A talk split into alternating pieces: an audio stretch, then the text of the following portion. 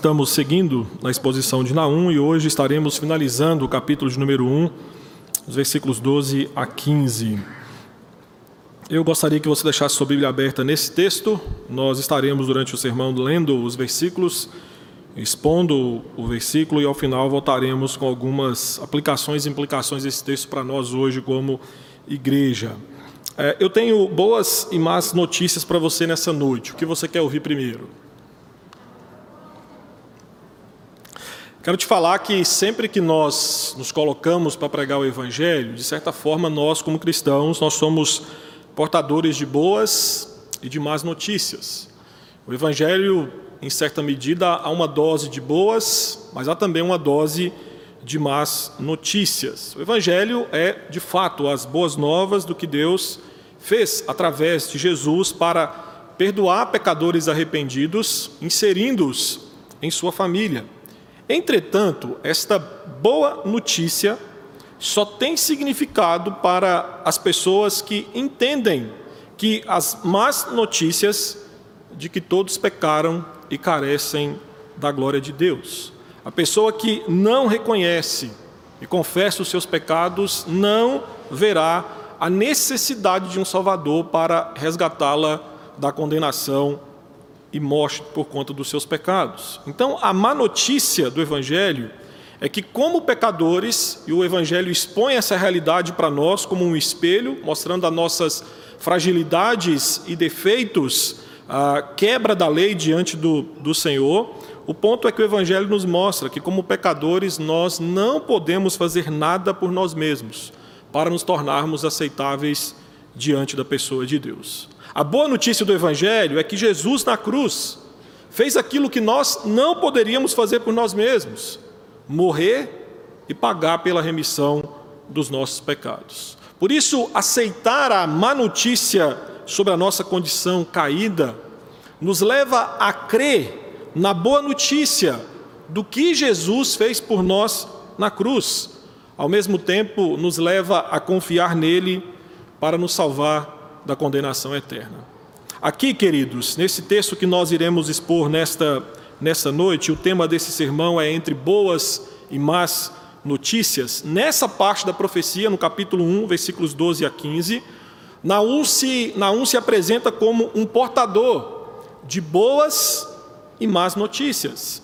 E aqui, pela primeira vez no seu livro, nós vamos ver que ele usa uma linguagem que era extremamente é, tradicional no que diz respeito à linguagem profética.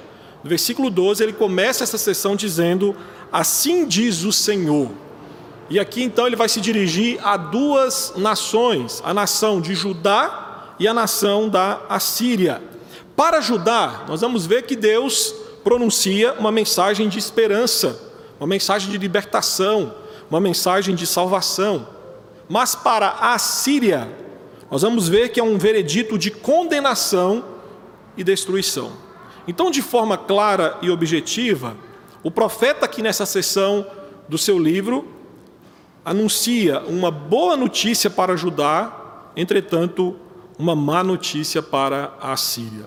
E nós vamos começar então nessa noite pela boa notícia para o povo de Judá, que era a notícia de libertação. Acompanhe os versículos 12 e 13 que é quando o profeta fala: Assim diz o Senhor, por mais seguros que estejam, por mais numerosos que sejam, ainda assim serão exterminados e passarão. Eu te afligi, mas não te afligirei mais. Mas sobre ti, Judá, quebrarei o jugo deles e romperei os teus laços. O cenário aqui, queridos, que nós temos que sempre ter à mente é que Judá conviveu basicamente por mais de um século debaixo de um jugo pesado da Síria. Ah, Isaías capítulo 36, 2 Reis 18, relata que o rei Ezequias pagou tributo ao rei Senaqueribe, que era justamente um rei da Síria.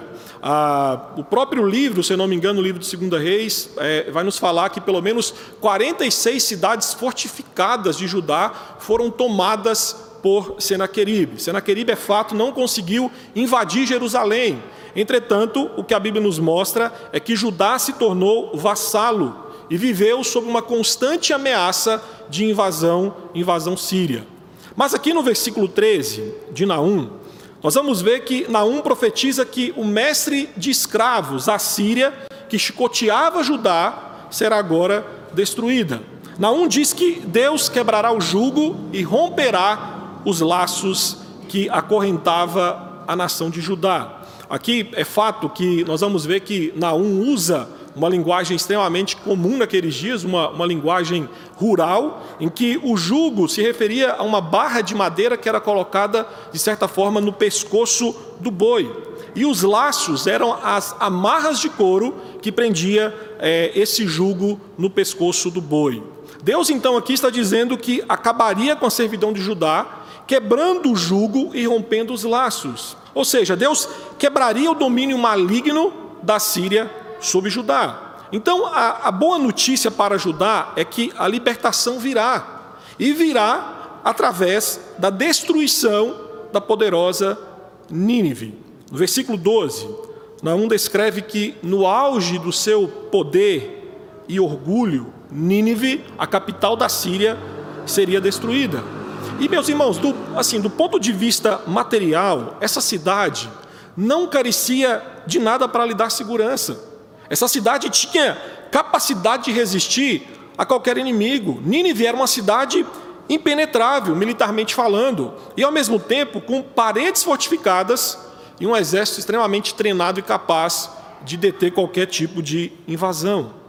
Mas aqui o profeta está dizendo que o poder militar de Nínive não é nada para a pessoa de Deus. E no auge da sua força militar e dentro das suas paredes impenetráveis, Deus está dizendo através do profeta Naum que irá exterminar a nação da Síria. Essa expressão que o profeta usa aqui no versículo 12, exterminar, é literalmente cortar. Esse termo aqui é muito usado ah, no, no hebraico no sentido de, assim, de forma bem popular, cortar o cabelo. Então, a, aqui a ideia é que, como um cabelo cai com, com a navalha, a Síria cairá diante do mover de Deus. Durante anos, queridos, durante anos, a Síria foi uma navalha que exterminava outros povos, e agora Deus está dizendo que ela mesma sentirá em sua pele o corte da navalha divina. Por isso, então, que Naum profetiza que, aí no final do versículo de número 12, que a aflição estava acabando. E aqui nós temos que lembrar aquilo que o profeta Isaías, no capítulo 10, nos falou que Deus usou a nação da Síria para disciplinar o seu povo por conta do pecado. E Deus aqui está dizendo, prometendo que isto não acontecerá mais. O Deus que afligiu o povo é o mesmo Deus que agora está prometendo libertação. Então, a, a queda de Nínive, através de uma ação divina, meus irmãos, é uma boa notícia de Judá. Porque este povo sofreu durante mais de um século sob a vara terrível desta nação, da nação síria. Mas nos versículos, no versículo 14 especificamente, nós temos então a má notícia. E eu convido você a acompanhar, que era a má notícia para Nínive, que era justamente a condenação e destruição desta nação. Diz assim o versículo 14: Porém, contra ti, a Síria, o Senhor deu ordem que não haja posteridade que leve o teu nome. Da casa dos teus deuses exterminarei as imagens de escultura e de fundição. Farei o teu sepulcro porque és vil. Naum começa apresentando a má notícia para, para Nínive, e aqui ele apresenta embasada no decreto divino. São das partes mais fortes, quando o profeta diz: Olha, contra ti contra ti, Nínive. E aí ele prossegue dizendo: O Senhor deu ordem. As Escrituras nos mostram, queridos, que uma vez que o decreto divino é emitido, o Senhor não volta atrás. Esse decreto não pode ser revogado. Então, a publicação desse decreto divino sela aqui, queridos, a queda da Síria, o que de fato aconteceu em 600, 612 a.C. Deus ordenou a destruição da Síria, meus irmãos, aqui no versículo 14, de tal maneira que o profeta fala que essa nação não teria descendência para dar continuidade ao seu nome. E aqui tem um, um aspecto eh, cultural, histórico muito importante, porque não só para os assírios, mas para o povo do mundo antigo em geral, a preservação da memória do nome era algo extremamente importante. Só para vocês terem uma, uma ideia, ah, existe uma, uma inscrição em um dos, dos museus aí do mundo, se eu não me engano, no Museu de Londres, do rei Assurbanipal, que viveu entre 629, 669 a 627 a.C. Provavelmente na época, ou perto da época em que Naum estava profetizando, em que nessa inscrição esse rei ora para que seu filho honre e preserve o seu nome nas inscrições de construções que ele esculpiu como seu próprio memorial. Mas se você atentou bem à leitura do versículo 14, o decreto de Deus declara que ninguém sobreviverá para manter seu nome ou a sua descendência. E ainda no versículo 14, Naum também anuncia que em seu decreto Deus ordenou a destruição de todos os ídolos existentes nos templos dos deuses assírios. E aqui também tem outro aspecto histórico importante, porque os ninivitas acreditavam que os seus deuses seriam capazes de derrotar os deuses de qualquer nação. Lá em Isaías 36, quando Senaqueribe sitia a, o, povo de, o povo de Judá, principalmente Jerusalém, o enviado de Senaqueribe fala sobre isso. Olha, não confie na palavra do rei Ezequias que o Senhor vai proteger vocês. Porque qual é o Deus das outras nações? E ele cita o Egito, por exemplo, que pode suportar o Deus, o Deus da Síria. Os assírios tinham uma, uma prática de quando eles invadiam uma cidade, não apenas removia a população e espalhava, eles também tinham uma, uma, uma, uma tática de saquear os templos, removiam as imagens para a Síria, demonstrando ali a superioridade dos deuses assírios sobre os deuses das nações conquistadas. E aqui o profeta está dizendo que o Senhor vai reverter esse processo. O Senhor não vai apenas remover as imagens, mas vai destruir o templo de seus deuses, demonstrando que somente Deus, como nós lemos na liturgia, é o único Deus vivo e todo-poderoso, o Deus, o Deus dos deuses. E o Senhor, então, é, nesse versículo 14, de acordo com Naum, o decreto do Senhor julgava Nínive de tal forma que nenhum ídolo seria deixado para adorar e nenhum habitante seria poupado para, para adorar. Versículo 14, no final, registra uma das partes mais fortes desse, desse livro. O Senhor decretando a morte do povo assírio. O Senhor diz aos assírios que fará uma sepultura para que eles sejam enterrados. E aqui o que, o que se torna assim, mais emblemático e forte nessa profecia é que o Senhor está dizendo que vai ser o destruidor e o coveiro, coveiro dessa nação. E a razão disso, queridos, é que aquele povo era um povo vil, era um povo digno de desprezo. Essa expressão que o profeta usa no final, vil, literalmente significa um povo que não merecia viver. Então, a má notícia aqui para, para Nínive envolvia um decreto divino em que Deus estava ativamente envolvido na remoção do sistema de valores malignos de Nínive, que envolvia a família, envolvia a religião e envolvia a própria vida de cada um daqueles habitantes. E chegamos então no versículo 15. E o versículo 15 nós vamos ter aqui, queridos, o ressoar dessas notícias. Como que o povo de Israel recebeu a boa notícia de que seriam libertos e, de certa forma, a má notícia de que uma nação seria destruída para que essa libertação viesse. Versículo 15 diz: Eis sobre os montes os pés dos que anunciam boas novas, do que anuncia a paz. Celebra as tuas festas, ó Judá, cumpre os teus votos, porque o homem vil já não passará por ti, ele é inteiramente exterminado. Aqui, semelhante a Isaías 52, versículo 7, nós temos o anúncio da vitória chegando. O mensageiro aqui, queridos, retorna, retorna da batalha para informar Judá que o guerreiro divino que veio guerrear pelo seu povo, essa, essa é, a, é, a, é a grande ideia do livro de Naum. Esse guerreiro divino veio guerrear pelo seu povo e esse guerreiro divino é vitorioso. Diante da condenação de Nínive, libertação de Judá, o profeta descreve que um mensageiro é enviado para levar esta notícia ao povo de Deus. E Naum aqui fala como se a queda de Nínive já tivesse acontecido e que existe um mensageiro que está pisando sobre os montes que cercavam Jerusalém, já trazendo as boas novas. É fato que na cultura hebraica, meus irmãos, os pés representam um mensageiro enquanto ele ele viaja.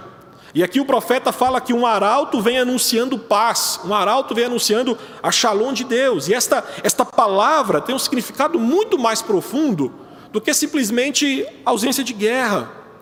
Paz, meus irmãos, quando essa expressão é usada, principalmente quando é algo que Deus está dizendo para o seu povo, refere-se à totalidade, à plenitude, refere-se a bem-estar total. Na maioria dos casos, paz significa qualidade de vida vida em abundância. Em Naum, queridos, paz significa a derrota de Nínive. E aqui tem um, aspecto extremamente importante, porque é fato que Judá estava em paz com a Síria há muito tempo. Só que essa paz, como nos mostra Isaías 36 e 2 Reis 18, era um problema e não a solução. Esta era uma paz imposta pela Síria. Enquanto Judá pagasse seus tributos, enquanto Judá jurasse fidelidade ao rei da Síria, enquanto Judá não instigasse, instigasse rebelião contra a Síria, é fato, Judá poderia viver em paz. Então aqui o arauto anuncia a paz que procede de Deus, algo bem mais significativo para o povo, porque era uma paz que incluía justiça e liberdade. E com o anúncio então da libertação de Judá, aqui o que Naum faz na segunda parte do versículo 15 é convocar o povo de Judá a retornar à sua adoração, mantendo suas festas e cumprindo os seus votos. O profeta aqui convoca Israel, convoca Judá a celebrar, mas, mas seguindo um padrão. Suas festas e seus votos ordenados não da forma que eles queriam, mas como Deus havia instruído na sua lei, na sua lei de Deus, na lei de Moisés. Judá agora tinha, tinha liberdade religiosa, queridos. E Naum aqui nos mostra que essa liberdade não poderia ser exercida sem responsabilidade. Por isso, essa celebração não foi uma festa selvagem, não foi uma festa regada a, a orgias, a, a, a embriaguez. Não. A celebração foi um retorno à casa de Deus, para manter os, os, festivais de adoração a Deus da maneira que Deus ordenou, porque no Antigo Testamento, negligenciar os votos e festas era o mesmo que negligenciar a pessoa de Deus. A vida litúrgica, meus irmãos, a vida litúrgica como estabelecida e desejada por Deus para o seu povo, lá na lei mosaica, com a queda da Síria, Naum está dizendo: agora nós podemos retornar a essa adoração. E essa celebração ganha contornos ainda mais festivos, porque no final do versículo de número 15 ele diz: Olha, porque o homem vil já não passará mais por ti. Essa expressão homem vil, como nós falamos no último sermão, é a, é a palavra Belial. Palavra Belial Aqui a ideia é que o mal encarnado que se assentava no trono da Síria será cortado definitivamente da terra. A ferramenta tirânica de Satanás situada no trono da Síria, diz Naum, não será mais vista. E o que é mais interessante é que, se você observou bem, ele diz não apenas que não passará por ti, como ele complementa, é inteiramente exterminado, ou seja, a sua queda não é apenas momentânea, a sua queda é permanente. A sua queda é permanente. Porque esse termo aqui é muito importante, porque se não fala, olha, ele vai ser apenas, não passará mais por ti, esse povo poderia ter a seguinte ideia: pode ser que amanhã esse homem de Belial ressurja e voltemos a ser oprimidos novamente. Não, Deus está dizendo: a sua queda é definitiva e permanente. Meu irmão, não sei se você entendeu bem, mas no versículo 15, como que o povo de Deus recebe essa notícia? Esse povo é exortado a celebrar e adorar a Deus ao som desta boa notícia. Deus efetuou a vossa salvação. Esse povo tinha que apenas agora crer no que lhes era declarado como um ato bondoso e salvador de Deus. E a partir disso, responder em louvor, honra e glória ao teu santo nome. Mas, meu querido irmão, diante destas boas e más notícias em Naum, salvação e condenação, como que nós cristãos hoje, como que nós devemos reagir? Qual é o impacto da profecia de Naum, que contém uma dose de boas e más notícias? Qual é o impacto disso para nós hoje? E eu quero trazer algumas implicações desse texto para nós nessa noite. Primeira, creia na boa notícia que Cristo quebrou o jugo do pecado. A má notícia para o povo de Judá, nessa parte de Naum, é que eles eram escravos, vivendo debaixo do jugo da Síria. Todavia, a boa notícia para eles, mas a má notícia para, para Nínive, é que ela seria destruída exterminada por causa do amor redentor de Deus para com seu povo. Naum mostra que o povo de Deus não é responsável, não é responsável de efetuar a sua própria libertação. Meus irmãos, em momento algum Deus está dizendo: olha, vão lá e lutem. Não. O profeta está dizendo: olha, nós estamos sendo apenas informados. O profeta está apenas informando ao povo de Israel, de Judá, que eles devem crer no que lhes é declarado como um ato de Deus a seu favor. A má notícia, meus irmãos, para, para todos nós que estamos aqui hoje, é que nós, assim como o povo nos dias de Naum, também vivemos debaixo de um jugo. Nós vivemos debaixo do jugo do pecado. Vivemos debaixo da condenação divina por causa dos nossos pecados. Então todos os homens são escravos do pecado e não conseguem se livrar de si mesmo, por si mesmos, desse tirano cósmico. Homem nenhum na face da terra consegue dizer: Olha, eu vou me revoltar contra esse tirano chamado pecado e vou conseguir por si só a minha salvação. Essa é a má notícia. Você pode ser a pessoa moralmente mais correta, um bom pai, um bom filho, um bom trabalhador, um bom cidadão, mas isso não lhe habilita a ser salvo. Entenda, não é que isso não é importante, eu estou te falando aqui, com as suas boas obras, o máximo que você consegue é um aplauso da sociedade dizendo: ok, você é moralmente correto, mas isso diante do Senhor não quer dizer nada. A palavra do Senhor fala que ah, os nossos atos de justiça são trapos de imundícia diante dele. Por isso que a boa notícia do evangelho é que a libertação do povo de Deus não é obra do povo de Deus, é obra de Deus. Meu querido, na cruz, o mestre que escravizava o cristão foi derrotado por Cristo. O jugo do pecado e da morte foram quebrados pela obra redentora de Cristo lá na cruz. E assim como foi para Judá, que deveria crer naquilo que Deus estava lhes declarando, em amor. Em amor, o salvou derrotando dos seus inimigos. Também o é para cada ser humano nos dias de hoje. O convite da graça é um desnudar-se de toda e qualquer tentativa de que podemos efetuar a nossa própria salvação e lançar-se com fé nos braços redentores e substitutivos da pessoa de Cristo. Creia que você é um pecador e que fora da graça redentora e poder de Cristo, você nunca poderá ser salvo. Creia e descanse na obra de Cristo em seu favor. Lá na cruz, meus irmãos, Deus, na cruz, Deus nos deu uma, uma carta de alforria e ao mesmo tempo um documento de adoção em sua família. Nós precisamos crer nisso. Tem uma, uma história muito interessante de, de Lutero, que até onde eu sei é, é, verdade. Lutero diz que teve um sonho. Em um dos seus livros ele relata isso, teve um sonho em que o diabo aparece para ele e apresenta uma lista de pecados, dizendo: Olha, tá aí, Lutero, você não quer ser o reformador? Tá aí a lista de pecados que você cometeu. E Lutero disse: Olha, é verdade, essa lista me pertence. Entretanto, ainda faltam outros pecados aí que você não colocou. E no sonho, Lutero disse que o diabo saiu e voltou com a lista maior, maior ainda de pecados, dizendo: Olha, está aqui agora, consegui listar todos os pecados que você cometeu. E Lutero disse: Pois bem, mas eu quero que você atente que no final dessa lista tem uma assinatura em sangue, que é o sangue de Cristo, que me purifica de todos estes pecados. Colossenses capítulo 2, 13 e 14 afirma que Deus perdoa os nossos pecados, cancelando a nossa dívida, removendo-a completamente e pregando-a na cruz.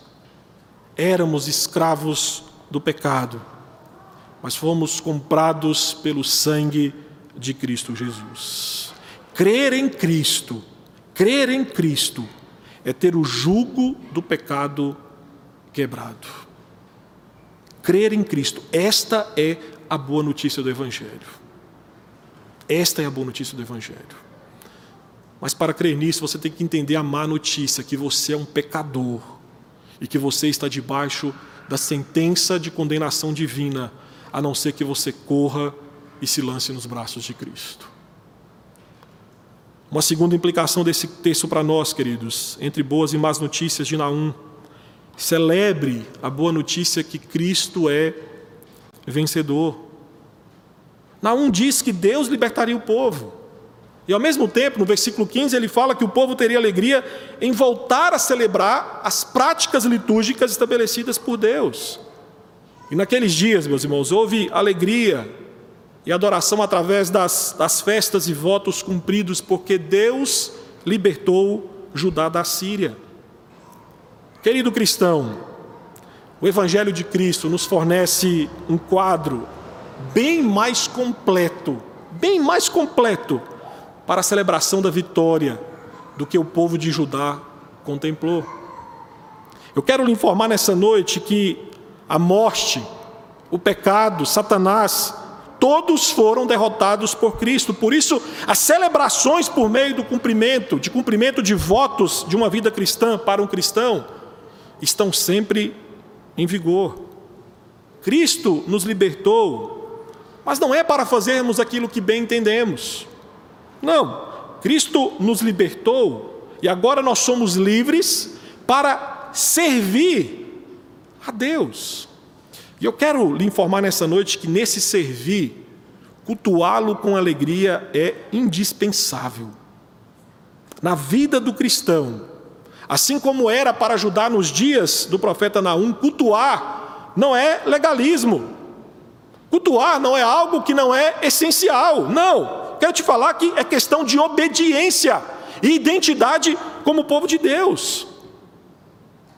Por isso, escute bem a exortação nessa noite para você. Não seja, não seja um crente salvo pela graça, que vive uma vida sem júbilo, uma vida sem prazer em se reunir com o povo de Deus para cultuá-lo alegremente. Meu caro, nós fomos libertados de inimigos terríveis, maiores do que, do que a Síria. Fomos libertados do pecado, fomos libertados da morte, fomos libertados do jugo de Satanás. E aí eu te pergunto, diante desse cenário, como não abrir um sorriso e viver uma vida contagiante diante dessa boa notícia? Como não se alegrar em culto ao Senhor por tão grande salvação que Deus nos proporcionou através de Cristo Jesus. E eu vou além, eu, eu creio que nós deveríamos aproveitar e nos deslumbrar mais por termos a liberdade religiosa que temos, que temos em nosso país. Só que muitas vezes nós usamos essa liberdade como pretexto justamente para não vir cultuar e servir ao Senhor. Nós usamos esta liberdade, meus irmãos, infelizmente, para nos ausentar, por exemplo, dos cultos públicos por motivos banais. E aqui eu quero que você entenda, eu creio que você tem maturidade para entender o que eu vou dizer. Nesses dias de pandemia, por exemplo, não estou minimizando o momento que nós estamos. É delicado o tempo ainda, mas apenas para você entender como que, como que a nossa mente funciona. Nesses dias de pandemia, por exemplo, ir ao shopping, reunião de família, trabalhar, mercado, Isso era perigoso. Mas meu irmão vir à igreja era como se você entrasse por aquela porta, você está indo direto para a UTI. Porque criou-se que na igreja é um lugar em que a Covid é muito mais contagiosa do que lá fora. Nós caímos no vigário, de que, no conto do vigário, de que o culto não é essencial. Culto para a vida cristã é essencial. Então, entenda que o fato que nós usamos, às vezes, essa liberdade religiosa que Deus nos dá, nesse país, nós muitas vezes usamos como pretexto para não celebrarmos em culto público aquilo que o Senhor tem feito, tem feito por nós. É fato também que usamos essa liberdade muitas vezes para não viver uma vida cristã festiva, alegre, alegre, operosa e operante na glória de Deus. E sabe por quê, meus queridos? Sabe por quê que, por quê que nós vivemos assim? Sabe por que não, não encontramos, às vezes, alegria em cultuar ao Senhor como deveríamos, ou como é prescrito aqui na 1? Porque eu digo para você que nós estamos tão escravizados aos prazeres deste mundo, de modo que, apesar de toda a conversa sobre a glória de Deus, nós amamos e amamos por demais muitas coisas mundanas e ímpias. É triste pensar que muitos cristãos perderam de vista que quando nos reunimos como povo de Deus, na presença do Senhor, há plenitude de alegria e delícias perpetuamente. Quem dera, queridos, nós possamos ser impactados pela salvação que Cristo nos dá como Agostinho Agostinho em Confissões fala sobre isso, como foi maravilhoso eu ficar repentinamente livre daquelas alegrias infrutíferas que antes eu tinha medo de perder. Tu as expulsaste de mim. Tu que és a verdadeira e a soberana, a soberana alegria, tu as expulsaste de mim e ocupaste o lugar delas, ó Senhor meu Deus, minha luz, minha riqueza, minha salvação. Alegremos-nos ao vir à casa do Senhor alegremos-nos. E a última implicação, e aqui terminamos o sermão nessa noite. Proclame as boas e as más notícias do Evangelho de Cristo. Naum fala da alegria do mensageiro trazendo boas novas da destruição de Nínive, que era uma má notícia para Nínive, mas ao mesmo tempo uma boa notícia que apontava para a libertação de Judá. Contudo, mesmo sendo em termos de algo já realizado, Ainda não havia acontecido tal fato. Naum estava profetizando que aquilo iria acontecer, e de fato aconteceu. E aqui eu não sei se, é, se você parou para pensar em que situação Naum se meteu ao pregar isso. Meu querido, entenda que isso colocou a vida de Naum diante da morte, porque os poderosos ninivitas não ficariam felizes em saber que um vassalo estava pregando sobre a sua destruição. Mas sem se preocupar com isso, sem se preocupar com isso, Naum diz que o mensageiro estava às pressas indo levar aquela mensagem de salvação e condenação. Meus queridos, tal pressa em proclamar o Evangelho deveria estar em nossa agenda. Tal Deus preocupação com o nosso conforto pessoal em prol da proclamação do Evangelho deveria fazer parte da nossa agenda. Nós, nós não podemos ser, ser iludidos com a falsa paz, a falsa paz existente no mundo. Nós não podemos. Digo para você que o pecado ilude os homens e até mesmo a, a igreja com a ideia de que está tudo bem com todos e que se seguirmos como, como igreja pregando as boas notícias do Evangelho, está tudo bem entre nós e os ímpios. Por isso eu digo para você: cuidado com a falsa paz em que a igreja vive. Quando Naum diz o mensageiro está indo levar uma mensagem anunciando paz, ele está dizendo: a paz que vocês pensam viver com a Síria, essa paz é mentirosa, essa paz é inexistente. Então eu digo para você nessa noite: cuidado com a falsa paz que a igreja vive. O mundo permite a igreja viver em paz desde que a igreja pague o tributo do silêncio. É isso mesmo. Como igreja, nós podemos viver bem, tranquilamente com o mundo, desde que paguemos a boca fechada e não preguemos contra o pecado. Se a igreja ficar em silêncio e, de certa forma, apresentar apenas a parte boa do Evangelho, ela não corre qualquer risco. A igreja só tem que falar do amor, só tem que falar que Deus é um, é um pai bondoso, um pai leniente e passivo com o pecado de qualquer homem, que está tudo bem. Todavia, quando a igreja resolve pregar a parte má do Evangelho, o chicote do mundo estrala. O chicote do mundo estrala. Vou lhe dar alguns exemplos práticos aqui. Se, como igreja, não pregarmos, por exemplo, que a homossexualidade é pecado, meus irmãos, as pessoas vão dizer: que igreja legal. Experimente falar: a homossexualidade é pecado que você vai ver bombardeio vindo de tudo quanto é lado contra a igreja.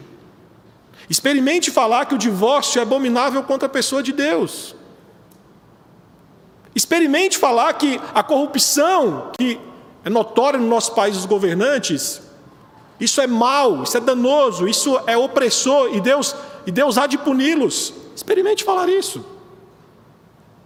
Quando resolvemos, queridos, apresentar a esse mundo a parte má do Evangelho, condenação, pecado, inferno,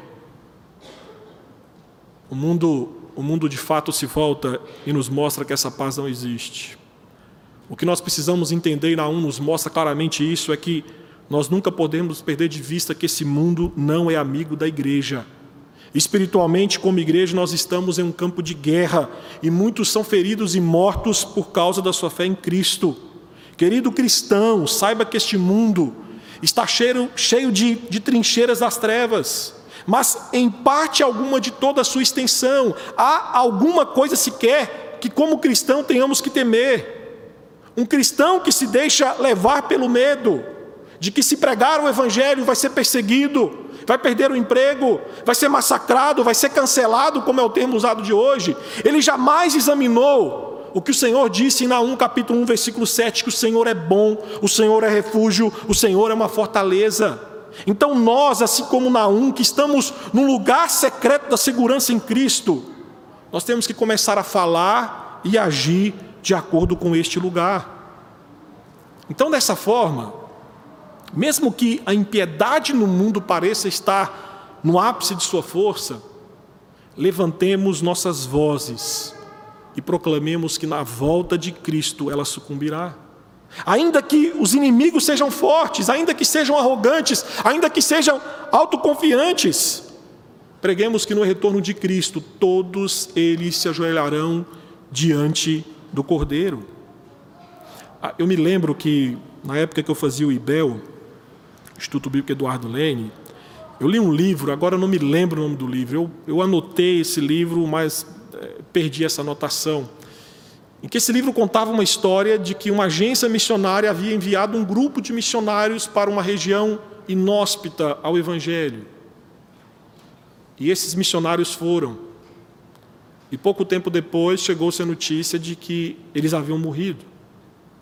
A agência missionária, então, proclamou outros homens, outros missionários, e esses missionários se prontificaram a ir para essa, essa região, e o foram. E quando esses homens chegaram lá, eles encontraram aonde aqueles missionários haviam sido enterrados. E existia uma inscrição em uma das, das lápides daqueles missionários que dizia o seguinte: Aqui estamos enterrados, pulem nossas tumbas e sigam pregando o Evangelho além do que fomos. Pulem nossa tumba e sigam pregando o Evangelho além do que fomos. Ainda que o mundo nos fira, ainda que o mundo nos persiga, ou até mesmo ceife a vida de muitos de nós, sejamos a voz do Evangelho a este mundo proclamar que salvação em Cristo há. Preguemos a boa nova, queridos, que Cristo destronou o jugo do pecado, despedaçou os grilhões da morte e pisou na cabeça da serpente, que logo ele voltará para buscar a sua igreja. mas preguemos também a má notícia que o homem é pecador e que longe de Cristo o que lhe resta é a condenação, é o inferno eterno.